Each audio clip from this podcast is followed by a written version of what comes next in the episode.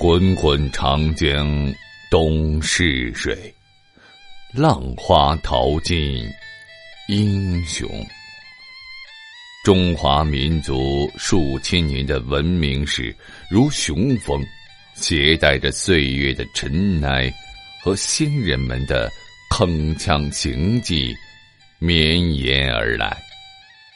然而，由于年代的久远，朝代的更迭，加上人为的篡改或歪曲，中国的历史上留下了很多谜团。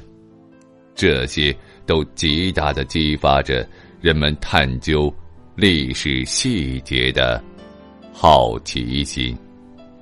敬请欣赏《中国历史真相》，播讲人绝唱歌，欢迎您继续收听。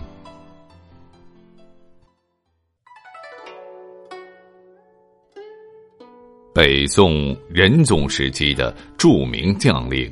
狄青含冤而死，这一悲剧给北宋的政治和军政带来了诸多的负面影响。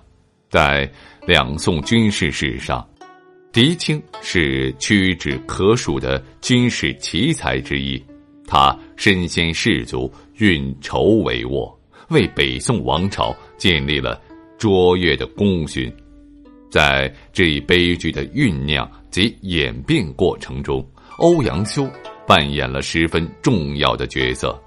众所周知，在北宋的政坛、文坛及学术发展上，欧阳修均有重大建树和影响。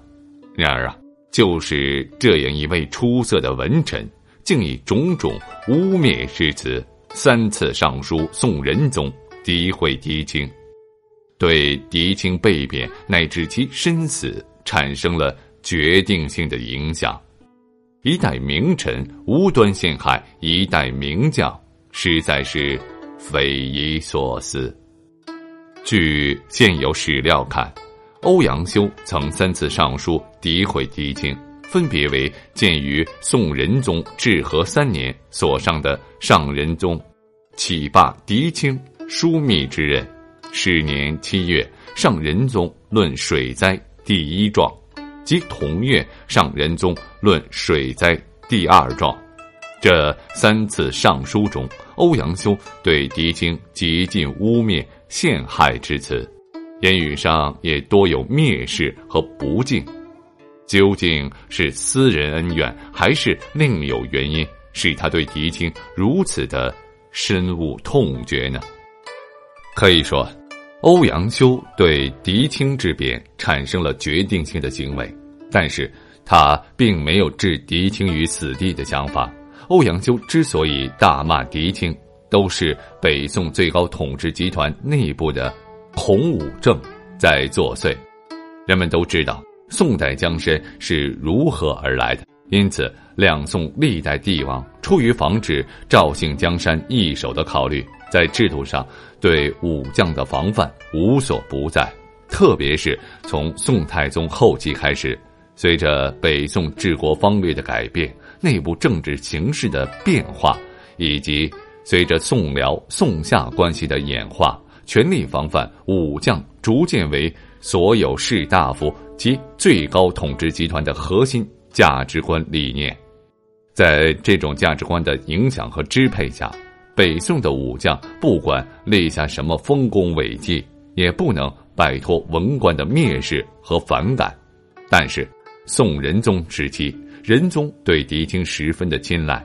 原因其一，宋仁宗统治期间，军政弊端已经避显无疑，表现在战场上便是武将怯战、避战的现象屡见不鲜。而狄青却充分表现出其出色的军事才能与战争智慧，为赵宋王朝立下了赫赫战功。且啊，狄青不仅功勋卓著，且对宋王朝忠心耿耿，即文彦博所说的忠谨有素。因此，行武起家的狄青在短短十余年间一跃成为枢密使，得到皇帝的宠爱。可是。这一事实却与文臣的核心价值观产生了严重的冲突，最终狄青成为文臣眼中欲除之而后快的眼中钉。在这种大背景前提下，欧阳修在其奏书中频频使用鄙薄蔑视狄青之语，也就不足为奇了。北宋这种畸形的文武关系，造就了狄青郁郁而终的悲剧，也造成了北宋军事实力孱弱，使其经常处于被动挨打的局面。同时，也不得不感叹，欧阳修如此聪慧之人。仍旧摆脱不了封建专制统治的枷锁和时代的局限，成为了专制统治的工具。